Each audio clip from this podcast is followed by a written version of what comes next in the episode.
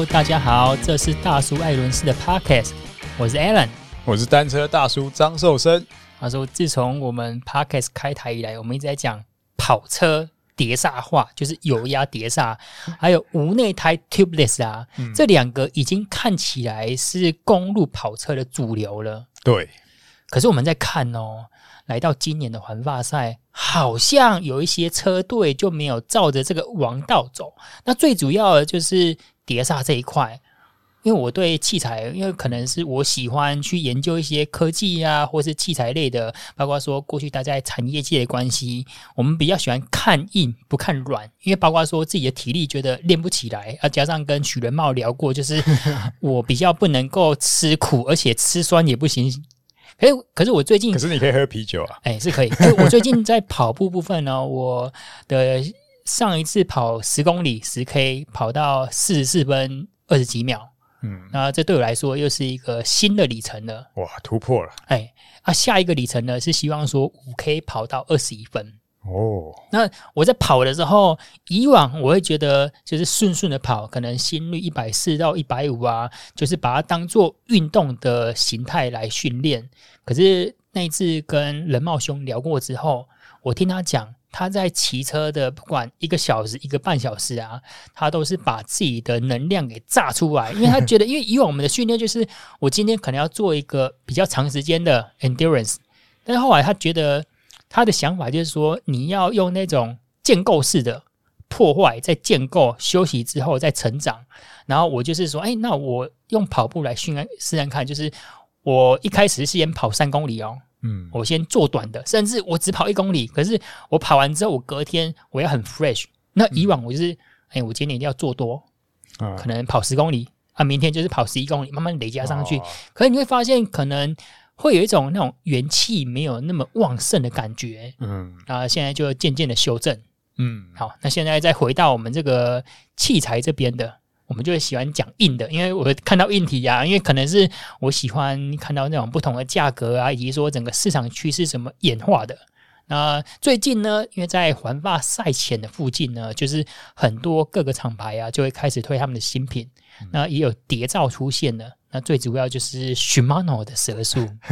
它到底是有线、无线还是半无线？这个还不知道哦，因为我们现在看到是要看到的是有线嘛，嗯。可是你记得，对，你记得说，速联 Red eTap 它刚上市的时候，它也是有伪装线。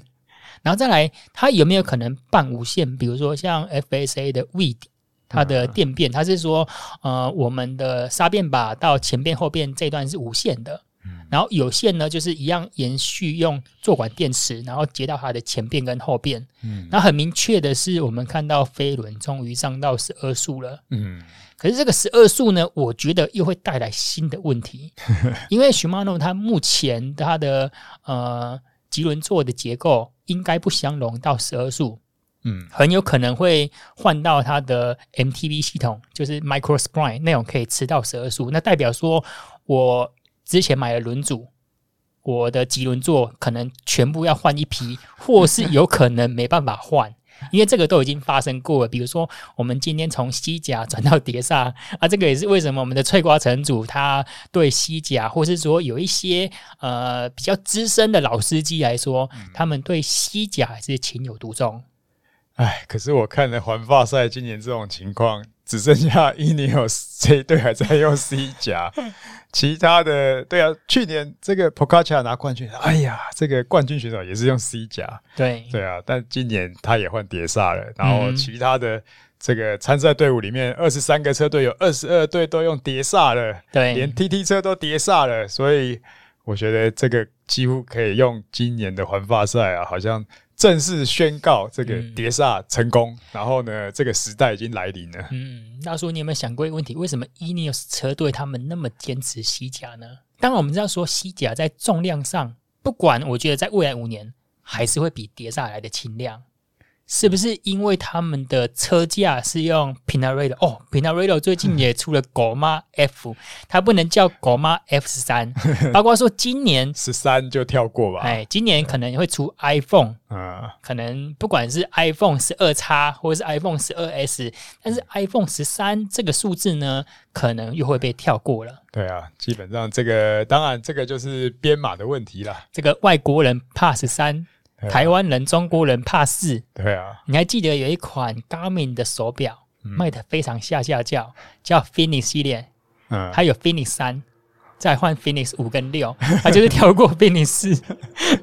啊，大家一定觉得说，哎、欸，为什么你们不取 Fenix 四啊？可是对老外来讲，四跟七都是他们的 lucky number 啊、欸。对啊，所以这个要看到每个国家不同的国情跟文化了。那只能说，大家这个中。中文这华文市场，嗯，华人市场呢，还是蛮重要的一个市场吧。他们也开始重视了。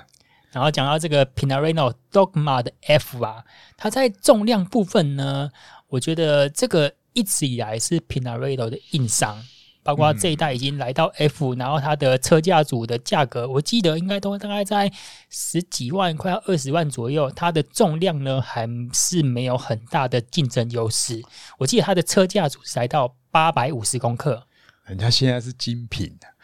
你不能用这种角度去看嘛，对吧？而且一直以来，我觉得这个造车理念，嗯，呃、可能 Pinarello 这边呢。呃，这个其实我有去采访过他，对，好像也有问过他，他这他还是认为强度跟各方面，其实他一直觉得说，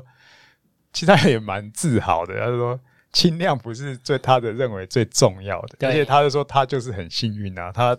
那个环法赛拿了这么多次啊，就是我的车就是已经环法赛冠军车多少次了，所以他就是一直用这个，也不管讲说催眠自己，或者说他坚持他自己的理念啊，嗯、但是确实你看。在车型上面啊，形状的变化啊，各种呃刚性啊，所以它在这方面做的功夫，确实会让它多出这样的重量。假如今天你就是很很简单的，像 Specialized 那一款超轻量，就是圆圆的啊，对，然后没有什么那个，那你要做轻其实是容易，可是你今天在上面要像，嗯、呃，应该可以说再配合上这个烤漆涂装，嗯、真的是当艺术品在做的话，嗯、我觉得这些重量。可能对于选手来讲，大概会比较在意啊。但是我觉得，对于呃广大的这种爱好者，对想要买的人，他在视觉上，我觉得。你给不认识、不不懂车的人去选它，你也是选这个结构，这像艺术品漂亮的啊。对，特别是它的 Onda 前叉，很像螳螂腿的设计。那这个目前已经被取消了，就是它大概是变成 Sky 车队 Team Sky 的时候，它跟 Jaguar 合作，他认为那个 Onda 前叉螳螂腿的设计有碍于空力性能的表现。然后以往在做杂志的时候，我就有试着，就是我们要摒弃我们男性的主义。嗯，因为我们可能因为买车可能就是肌肉派，对，哎、欸，可能是 帅，对、啊，不管是你喜欢捷安特或 Specialized 啊，这个是可能是台湾，特别是全球男性可能两个比较主流的车款选择。嗯、那我就问女性同胞，我就说，哎、欸，如果那时候 Bicycle Club 我们曾经有几年都是我们代理嘛，嗯，好，我们就说，哎、欸，如果说这二十二支。环法车队当中，你如果看这个车架的涂装配色以及管型啊，你会最喜欢哪一个？嗯，这前三名呢？第一名是 Pinarello Dogma，哦，第二名 Bianchi，哦，哦，第三名是 Orbea，哦，我把它稍微统计下来，那你会发现呢，他们这三个的管型呢，都是比较优雅、比较有线条的，而不是说纯粹圆管的部分。然后第一名很特别。大家都很喜欢 Pinarello，他说那个前叉很特别，啊，那个后叉很特别，就是他，你今天在没有涂装的情况之下呢，你可以看到这个品牌是原汁原味的，它有它的设计 DNA 在，特色在，嗯，那你光看型就知道，对啊，那你相对的，就是大部分的，不管是呃我们台湾的品牌啊，或者是美系的品牌，就比较难做到这种，很像人家讲的意大利人。他们可能不会做车架，但是他们很会画画，会画画的人是最强的。就他们对于他们的美学设计，然后包括大叔你刚刚讲到的说，呃，Pinarello 他不太会追求轻量化或是特别的性能，一个突出单方面表现。那今年的 Pinarello Dogma F 呢，他也讲了一个 slogan 叫做 The Art of Balance。我们要做一个平衡款的车子。嗯，到时候我们再讲一下说，其实 Ineos 车队啊，它在用轮组部分也是有它的独门之道。这个在二零一九年，我就觉得是一个崭新的一年，就是让我们观众有点跌破眼镜，因为它一直以来它轮组都是用 Shimano 嘛。嗯。啊，因为 Shimano 它目前包括说它现在的改造换代时间，可能因为疫情关系，时间上又比较慢一点点的。然后过去呢，Shimano 轮组的表现呢，似乎也没有特别的亮眼。所以呢，他在比较需要轻量化的时候，还在爬坡赛，他就直接他也没有把他的拉位盖掉，你知道吗？就直接跟别人讲说，我今天我在爬坡站的时候，因为我需要追求更轻量的轮组啊，因为轮组是呃转动惯量的关系嘛啊，因为加上说 Pinarello 它的车款向来就不是以轻量化，所以它如果没有换上比较轻的品牌啊，它在爬坡的时候会相对比较吃亏的。我觉得这个来讲，真的什么叫做形势比人强啦？嗯，因为全部的车队也只有他这一队能够这样弄啊，因为。呃，这个 Shimano 的赞助大部分就是全部，因为它是 Group Set 嘛，哦、对，你就是要就是全部，你你不会说呃轮组然后怎么样，但是当然这个我觉得要么就是这个 Ineos 车队呢有很好的谈判高手，话语权，对，要么就是真的过去来讲他的成绩很好，所以形势比人强，那为了追求好的成绩，所以这个理由呢永远是摆在运动界的。第一指标、哦、性能，对啊，因为你要我硬要我用这个，可是我可能就不保证成绩给你。那你是赞助商的话，你要选哪一个？那还是说部分，还是大家协调？嗯，那我觉得这个确实，当然这个 Ineos 车队用来为这个，肯定就是要平衡车重啊，嗯、就是让整台车的重量尽量在爬坡的时候能够做到。当然六点八公斤，这个是大家就是。一个指标嘛，不然别人都是轻量化，你对你没事要为什么要让让他多一些重量呢？对对吧？又不是你选手的体力，当然选手就是花真金白银花的钱是比别人多啦。嗯，但是也不代表说这样子来讲去去把为了赞助商而而让这个车重变重的话呢，嗯、对啊，那就真的是会让选手心理上面也会很吃亏。对，有一大部分的是选手心理层面哦、喔。其实真的是很，其实蛮难搞的。嗯，有些选手呢就是很估摸，对；有些选手也是很大而化之。嗯哼，你给他什么他骑，他就照骑。啊，但是呃，大部分成绩到好的上去的选手呢，大部分都是非常吹毛求疵啊。嗯，而且到现在来讲，甚至你看什么空气动力学啊这些晶晶，就是已经锱铢必较很细微的地方都都很在意啊。有时候。也很难讲啊，就是增加这么一点自信心，我骑起来就爽啊。嗯哼，骑起来爽，心情好，我觉得瓦数就多三瓦，人就整个变帅。对啊，所以这个完全没有什么，有时候没有什么可以讲的啊。嗯、对啊，再来是来到计时赛的时候，Ineos 车队他们有一位计时赛的好手猛将是 Tail Joe Hagen，他在。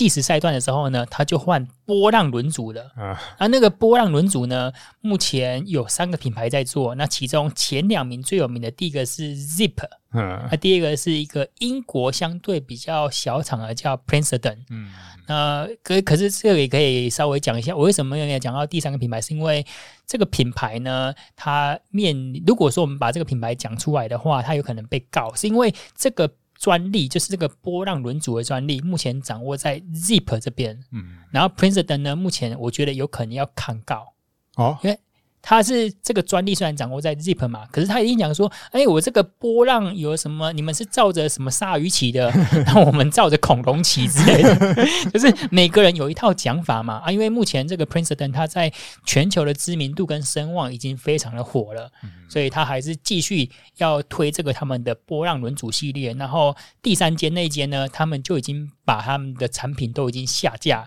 因为毕竟他们目前的轮组是他们的一个比较小的品牌。一个小的份额，他不想要呃以大麻烦，对对，没错。然后再来就是 Tao Geoghegan，他用在平路赛段，就是计时赛段呢，他就用这种波浪轮组啊，等于说 Ineos 车队他们用 用了三个轮组品牌。我今天可能在一般的平路啊过渡站，我用 Shimano 轮组。嗯、我今天在爬坡的时候用 Lightweight 超轻量轮组，嗯、那我需要空力计时赛的时候呢，我就是用 President 的计时赛空力轮组，嗯、这也是蛮特别的。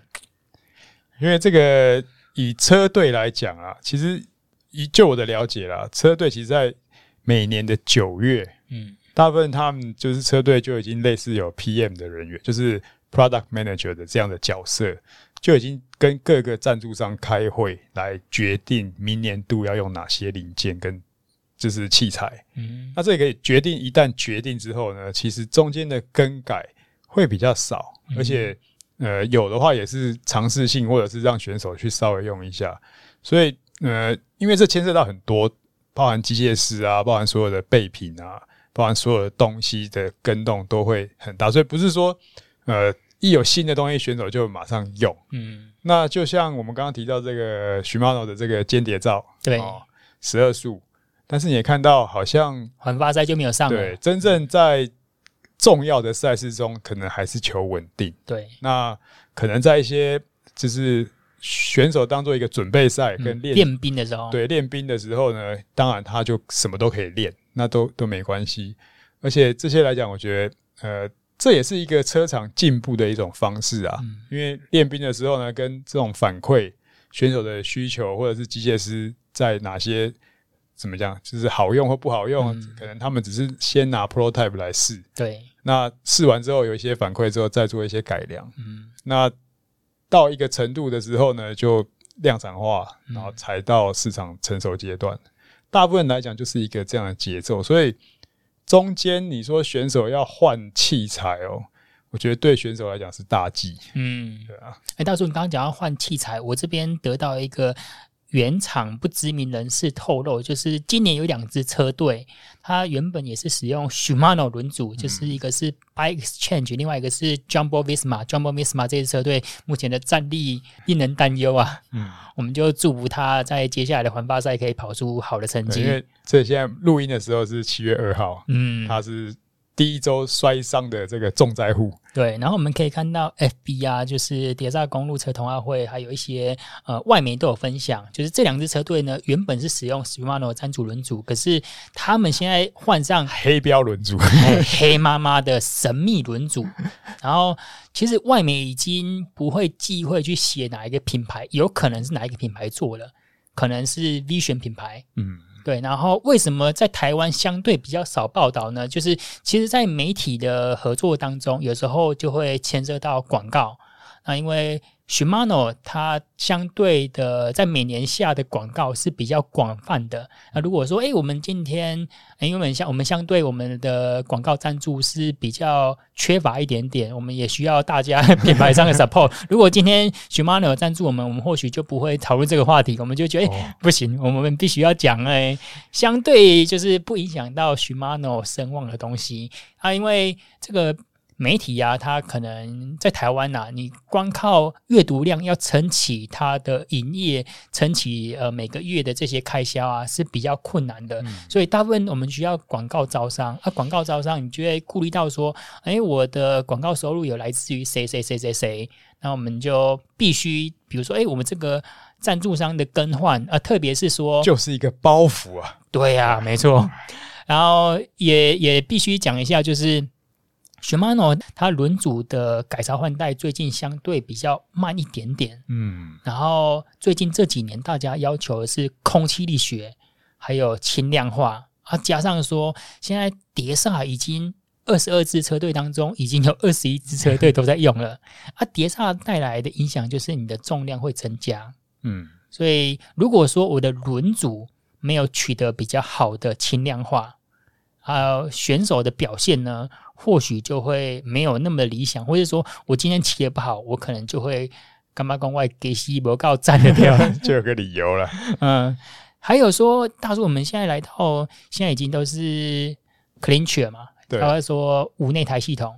可是这二十二支车队当中翻盘没有翻过去，对我觉得蛮特别的。今年是二十三队，二三队，对对对，是加了谁？呃，反正他就是二级队多了不少。所以就比较没有以前那个选队的问题，以前好像就是呃 UCI 外卡。ASO 一直在吵这个外卡问题嘛。那现在来讲，他就把每一队的人数从九人缩成八人，嗯，然后其实甚至他要到二十四队也 OK，对，所以这个来讲，就现在来讲，就是你可以看到，呃，如果外卡车队第一周表现最好就是那个 Alpecin 嘛，嗯哼，对不对？这个洗发金车队，对，洗发金车队的又能够拿黄山，又能够冲单站，真的是。完全不输一级车队，你还没说他们还可以跑 cycle cross，还可以跑 mountain bike 嘞。讲到 讲到 Everesting，其实现在最有名的是 MVDP 嘛，对啊对啊对啊。可是 Vanderpool，Vanderpool，然后在 Everesting 早期还有一位非常优秀的选手，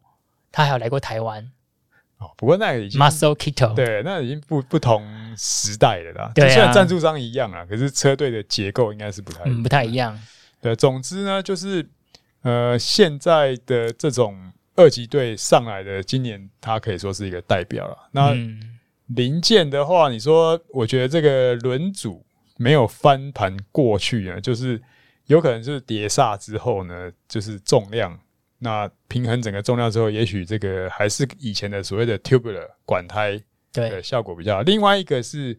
我觉得在用车的环境上，台湾比较没办法想象啊。欧洲这个石板路真的还是蛮多的。对，不是说巴黎卢贝才是石板路啦，它是其实你进每一个城镇啊，哦、你看法国这些城镇的中心点，还有一些圆环，对，就是不断的都是这种石板路。嗯、所以当你在用 CleanShare 的时候呢，这个蛇咬的机会多啊。那你说蛇咬之后，我可以换无内胎啊？但是无内胎来讲，也可能他们的传统还有机械师在。维护跟维修整理的时候呢，嗯、也有可能它的困扰。总之，具体什么原因不知道。对，但是呃，有的时候我觉得还是又回到综合这些以上呢，就是求稳定。嗯，因为我机械师也好弄，然后选手就是骑。因为曾经有一个例子是，当时是 Cannondale 赞助这个 Cycle 车队，嗯，那那时候才 CleanShare 轮组刚开始比较流行。对。那一年的巴黎卢贝他们破胎大概三十次，他们用 CleanShare 啊，对，所以就被其他车队笑翻了。嗯，就说你怎么会用这这这种就是尝试性的试看看新品？对啊，那你就整个队几乎就挂掉了。对，所以基本上巴黎卢贝还是管胎居多啦。嗯、那这个还是他们就是回到刚刚讲，就是说信任度、信心有没有建立起来？嗯、那以前用这个。对，都没事。那当然，接着百年都没事。对，那你接现在即使是碟刹改了，可是这个轮胎接地的这一块，他们还是用传统的方式。只是我比较好奇说，说这样来讲的话，他们还会再用低胎压的想法吗？因为 tubular 这个管胎基本上大部分都是打的高胎压，对，嘣嘣响啊，一百四到一百六之间，对，就是弹的这个感觉。但是骑上去的感觉呢，确实是很爽，因为。就是体感上的阻力是真的蛮小的，嗯，就觉得就骑起来就是那种轮胎摩擦地面的声音啊，嗯、会让你觉得这个爽度真的是蛮高的。好，那我们再跟听众分享一下冷知识，在轮胎呢，目前主要是分成三种，那第一个就是 clincher，啊，我们一般讲的 open 胎。开口胎，那这个很常见的，包括说你在外面骑的 U bike 啊，或是一般比较入门的 MTB，嗯、高级的就不是了哦。高级的现在就是讲第二种的叫 tubeless 无内胎系统，还、就是、有人讲准无内胎，这个呢就很像你的汽机车用的，汽机车里面它是没有加装。呃，内胎，然后它在里面呢，以我们自行车来讲，为了要增加它的气密性，所以在装胎之后呢，会再加装那个无内胎的补胎翼。嗯，然后这个如果说你在小于二点五 millimeter 爆胎的情况之下呢，它可以自动修复。那，以及说我们今天主要谈的这个，已经应该是百年以上规格的。管胎系统，嗯，啊，管胎系统呢，其实我现在还没有粘过一条管胎，因为在我刚开始骑车的那个时候，已经主流就是对消费市场来讲的话，都已经是 CleanShare 了，包括很多专业选手，我们讲的是台湾呐、啊，嗯、都已经是使用 CleanShare，然后那时候用管胎的就是，哇，你是老司机哦，你用管胎就是一个，你看咱们跟我们不一样的，你有用过这种古董级的东西？你管胎的台语怎么讲吗？你在。后束胎，它是日语跟台语。hose 就是管啊，日语的那个管子啊，它把里面那个管子内胎缝在一起。对，其实把内胎外胎缝在一起，就是你你光拿到这条胎，就是觉得它就好像一个水管一样。对，然后所以它的结构呢，就变成说它跟轮框之间就是要靠胶，嗯，胎胶来粘合。对，那但是因为这个，其实它这个内胎外胎缝在一起之后，其实它的内胎大部分都是 latex，就是乳胶，对，比较轻量的，轻量的。可是因为它是被保护在里面，所以究竟为什么真的这个骑起来感觉比较好、比较爽呢？其实说真的，可能还要带科学研究吧，因为它。跟一般的胎会多一层，就是它在粘的这个部分哦，粘的部分它大部分有一层一层像棉布的东西，跟轮轮圈要粘合。那其他东西它把这个棉布棉布撕开就是缝线，嗯，然后把外胎缝起来，把内胎呢就整个做成一体化。可是呃，可能我在想，现在的技师也是可能还是比较习惯这种模式的，因为从我以前很早在骑车的时候看那种。环法赛的录影带啊，就会有一些环节拍到机械师在弄啊，就是他们拿一个像那个呃水彩笔的笔刷一样，嗯、然后再涂那个胶，对，然后涂完还要很均匀的，就是有有一套步骤啊。但是对于一般来讲，这真的太麻烦了。对，我刚开始看到说，哇，这个轮胎，因为我们家以前是开摩托车店的哦，很早以前。摩托车都已经是无内胎系统，很早很早。但是在在我小时候，应该可能是幼稚园，我那时候刚开始回家，嗯、就是幼稚园可能下课的时候回家，我第一件事情是要先帮我爸爸拆轮胎，哦、就是那个轮胎它会有一个铝箔纸那个包装嘛，哦、啊，比如说哎、欸、有客人来换胎了，啊，我要把它拆拆拆拆拆，然后那个时候早期那种野狼还是有内胎的哦，嗯、它还可以补胎换换换内胎，可是后来呢，现在已经几乎。大部分都已经无内胎化了，不管你是速克达啊，或是那种一二八卦说 Gogoro 都已经无内胎化了。所以我看到这个，哇，怎么你们脚趾好落后，还在用这个胶水去粘？是用在这个有动力的嘛，就是你汽机车它是有动力的、嗯、的情况下，重量它比较不是一个负担。因为无内胎的这个问题是它的轮胎的气密性，对，要很其实研究很久了，从、嗯。九零年代就一直就有在哦，这个 Mavic 讲很久，对，然后我记得第一波也就 Mavic 跟 Hutchinson 就是这个日呃法国系统对。有做出来，然后后来一直在讲什么 tube tubeless，只有在 mountain bike，你看 mountain bike 因为它重量也比较不是这么压力这么大，所以 mountain bike 有成功，但是公路车的部分一直就是所谓的 tubeless ready 啊，ready 了很久，对，可是问题是轮胎没没有 ready，因为轮胎。做出来之后呢，就是气密性的问题。嗯、然后他们在成型的时候，可能就是会有一些小的穿孔，那这会造成就是轮胎漏气。嗯，那、嗯、那所以有一段时间呢，就是好像那个打这种 tubeless 的打气筒也都要特别的，对，就是你要一次可以充很大量的气进去。对，那选手呢不敢用这个 tubeless，很大的一个原因就是说，呃。其实小穿孔是造成慢慢漏气，嗯哼，然后再来一个，它是对于这个 hook，就是轮胎跟边框的勾抓的能力呢，嗯、也是一个很考验。对，那我今天如果是其实一样的结果，如果我如果是用 clean chair 有有内胎的话，呃，有些状况的蛇咬，我虽然蹬到了，嗯、敲到了，可是我不一定会破。对，但是我如果是用无内胎的时候，我如果这个敲到了，它也不一定会。破或者什么，但是它只要是漏气，嗯，因为那个公路车的这个气量比较少，对，气压比较高，那这个一漏气就差很多。泄气会泄很快，对啊，就是你你把你自己的轮胎公路车胎打饱嘛，你你胎压先量好，可是你只要去按那个胎嘴，这样稍微只要一秒，那个胎压马上就可能降的爬数就蛮多的，而且、嗯、而且后面来讲，可能就是为了要满足这种胎沟，然后无穿孔。所以整个外胎的重量，对，然后再加上补胎衣的重量，那算起来这样也没有比较轻啊。嗯，那可能还增加这个对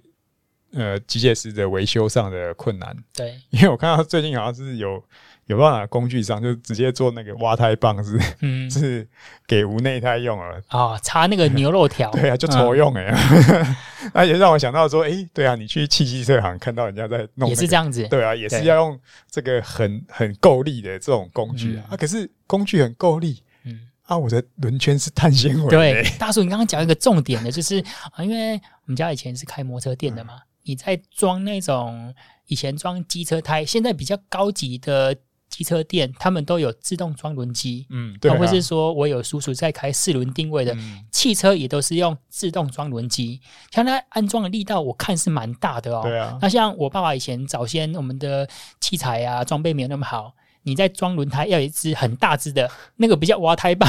我们台语叫屌的呢，那个是用那个是用屌的，而且要很大力哦。我看我爸爸就是整个瘦小的身体，用力去将硬搬杠杆的力道去把它搬进去。可是你今天想一下哦，你的。公路车的跑车，可能你的碳纤框要价十万块钱，啊、然后一台车的 一台摩托车，整台车还不到十万块钱，它可以接受这样子比较暴力式的杠杆去操作。可是你忍心让你的碳纤轮框加上它的框体是非常的小的，因为刚刚讲到一个重点，就是说登山车 MTV 这一块可以推无内胎成功，相对它的。框宽比较宽，而且它它就是它是气势大，嗯，然后气压比较低，也就是说我在越野的时候，我希望的是低胎压，嗯，然后在抓地力什么还是可以增加，所以这两个观念，mountain bike 跟公路车刚好就是背道而驰，对，所以也可能是因为这样就，就就是 tubeless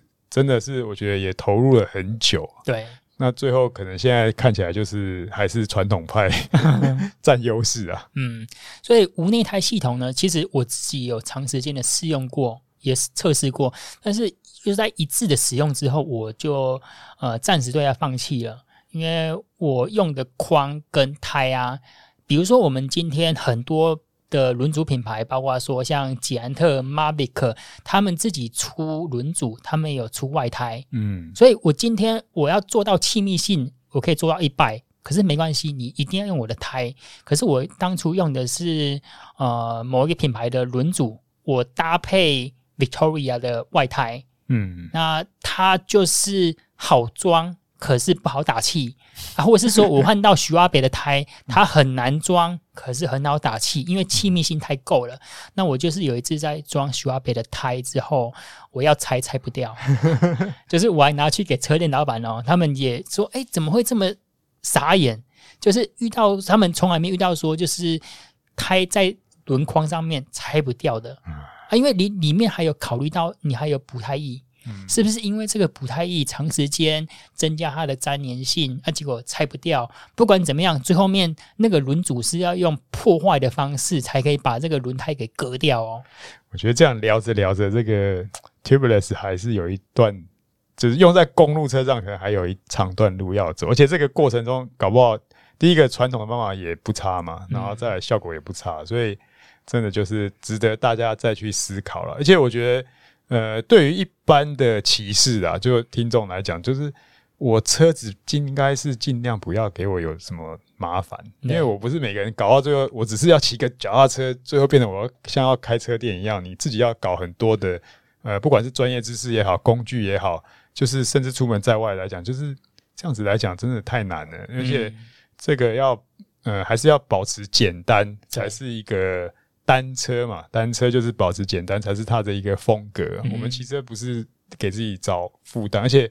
我觉得现在看这些职业选手，他可以这样子用这么顶尖、顶规、特规，然后很搞刚的东西，是因为他们后面有团队啊。对，那我们一般的人来讲，如果呃市场上要占这个大的呃销售，或者是考虑到真正一般人讲，嗯、我觉得这些来讲可能。成立的条件会比较薄弱了，嗯，就是方便性以及 CP 值。对啊，然后再来一个就是今年看环法的感觉，就是以器材论啦。对。对啊，当然今年我们少了这个捷安特的车在男子组，嗯、对。啊，当然第一在 第一天男子开赛之前看女子组好像还有这个 Leaf 的品牌，那男子的话剩下美利达，对，但是我就看到很多的车队，他们车上都贴 Shimano 了，对。这让我有一点感慨，甚至今年的那个中立维修车，啊、黄色已经换蓝色了，哦、对啊，Shimano，所以我会觉得说，当我们大家一直在讲说捷安特美利达台湾之光，对，哇，这个车价进入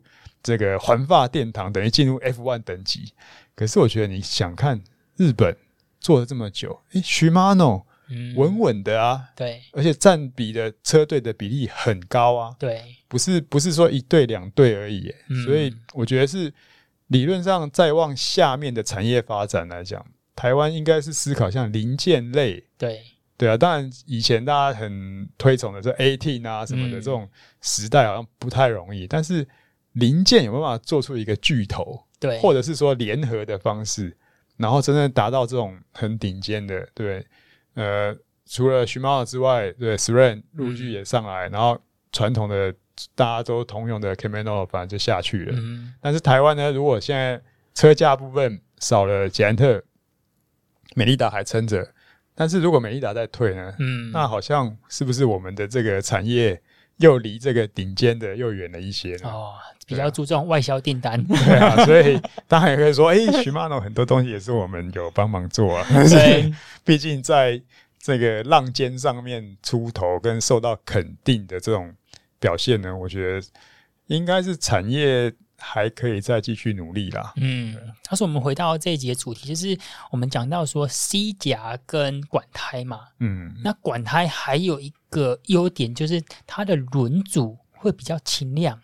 对啊。然后因为我在看 Lightweight，它有一些，比如说呃，Ineos 车队它用的 Lightweight Milestone Obermeyer，它那一组大概接近台币快要二十万块钱左右。嗯，啊，重量是低于一千公克。然后我有时候想说，一千公克对女生来讲，不了解它的概念，大概就是比一罐那种纸盒牛奶牛奶 再重一点点而已，或是说大概不到十罐养乐多的重量，你两颗轮子这么大一颗，就是这么的轻。然后在管胎部分呢，它除了轮框可以带来比较轻的优势之外，然后你在骑的时候。会有什么样的差异啊？我们一直讲到说轮胎就是管胎会那种 Q 弹的路感，嗯，那我自己是我只有很短暂的骑过，你觉得是那种 Q 度、爽度以及舒适度真的跟一般会有差吗？不然，包括说以往我在带的品牌，我们的赞助车队每一个都是坚持要用管胎，嗯，管胎基本上当然就是用过了就回不去了啦。嗯，说真的，它它的呃。第一个是说轮框的结构嘛，结就是我们一般刚刚讲的，不管是 tubeless 或者是这个呃 clincher，它都是一个 hook，就是你的你把轮胎框轮框剖面来看，它就是有一个钩。那这个钩我形容呢，有点像双层巴士啊，嗯，就是说你底下有一个主结构，然后上面左右呢有两只手把它勾住这个轮胎。但是呢，管胎的结构呢，你把它剖开，它就是一个 V 型，对，它整个是一个空的，嗯，所以呢。它才是真的双层巴士，因为轮胎也是一个圆的，对，然后轮框也是一个圆的，你可以把它想成想象成是两个这个管子，嗯、然后在在上面这样转，然后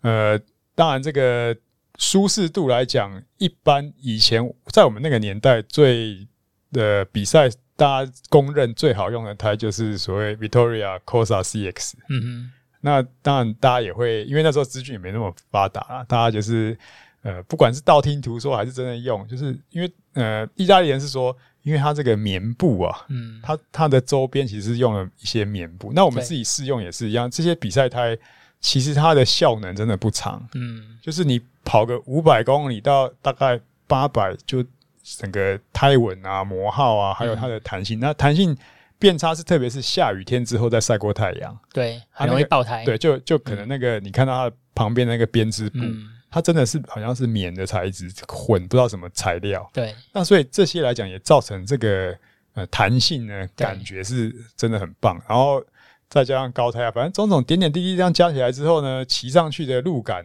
啊，呃，确实就觉得是很轻快。嗯，那轻快也有一些原因，应该也是这个整个的重量啦。我们之前也讲过，这个惯量最外围的重量越轻，你这个惯量的负荷就越小嘛。嗯，那这个来讲，对选手的心理上面，不管是实质或科学上面，还加上传统稳定性，所以你这些面向综合起来之后呢，今年就是看起来就是对啊，还是他们赢啊。嗯，这个如果不懂自行车、比较专业自行车的朋友啊，会听到说哇，你们自行车产业都是偷工减料的，竟然轮胎不给我用橡胶，给我用这种棉啊之类的东西来做，为了就是要偷窃，它只是胎侧边。嗯，对，然后它有一些特别的技术吧。嗯，当然它可以换得到，因为一直在讲的就是 TPI 嘛，特别维多利亚就是说，哎，我们这个轮胎是用三百二十 TPI 的高 TPI，它的反应灵敏以及说你在骑乘的时候的路感会相对比较好一点点。嗯、我自己是尝试过不同的轮胎品牌，可以稍微感觉到说什么叫做路感的灵敏度，就是你在遇到窟窿的时候啊，你的反应是比较直接，可是又不会把那个冲击完全带到身体上面去。啊，你在骑乘刚开始超车加速的时候，感觉我那个轮胎跟那个地面啊，你第一时间那个契合度很像是一个齿轮一样卡在上面的。我的反应啊，以及你在踩的那个轻量跟轻快是可以感觉出来的，所以管胎是这种感觉嘛，就是你觉得好像速度没有变快，可是你的感觉又有变快一点点。确确实是这样的感觉啦。不过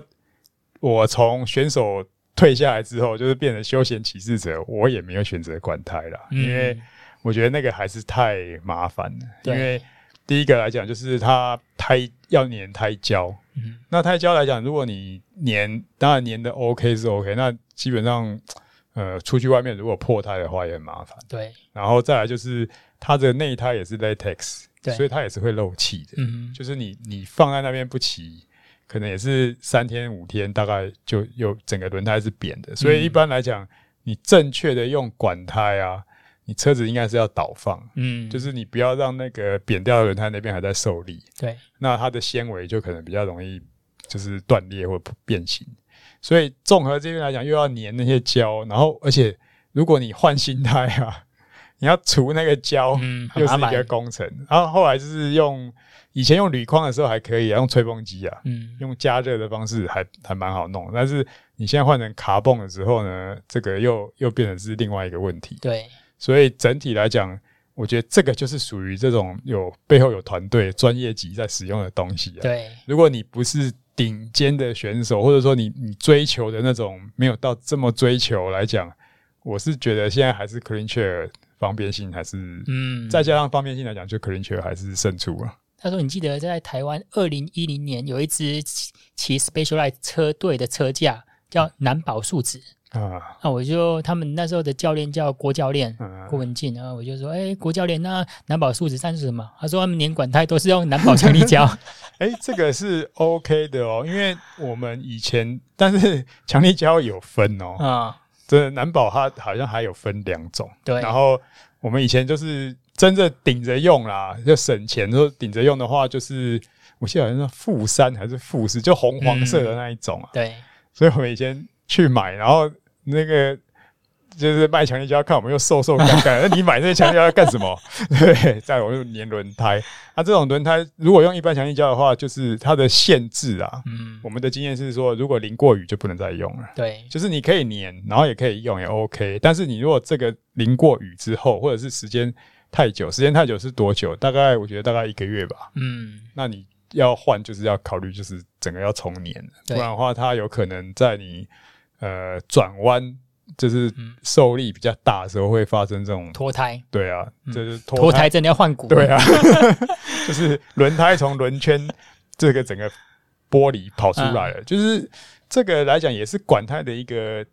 弱弱点啊。对，就是理论上你把胎压打，所以为什么他们胎压要打很薄？嗯，因为你说胎压不够的话，这个情况就容易发生。对，对啊。好，那我们这一集就讲到说西甲跟管胎啊，啊，管胎在今年的二十三支车队继续使用管胎，所以管胎未来应该还是会继续留在职业车队，但是你在大众销售市场当中呢，这个已经渐渐的不是成为主流了，甚至包括有一些品牌轮组，就是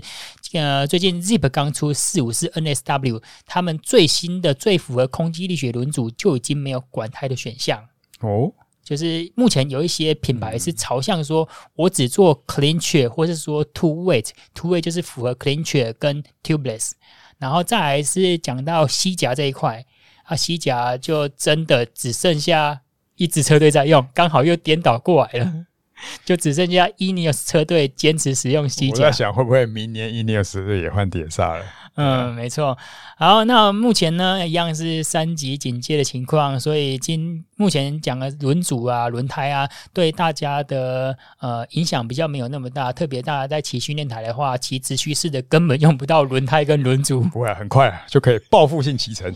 好，那我们这一集聊到这边，感谢你的收听。如果你想听什么主题啊，可以在 FB 搜寻大叔爱轮式，或者是透过 Podcast 留言告诉我们。这一集到这边，我们下次见，拜拜，拜拜。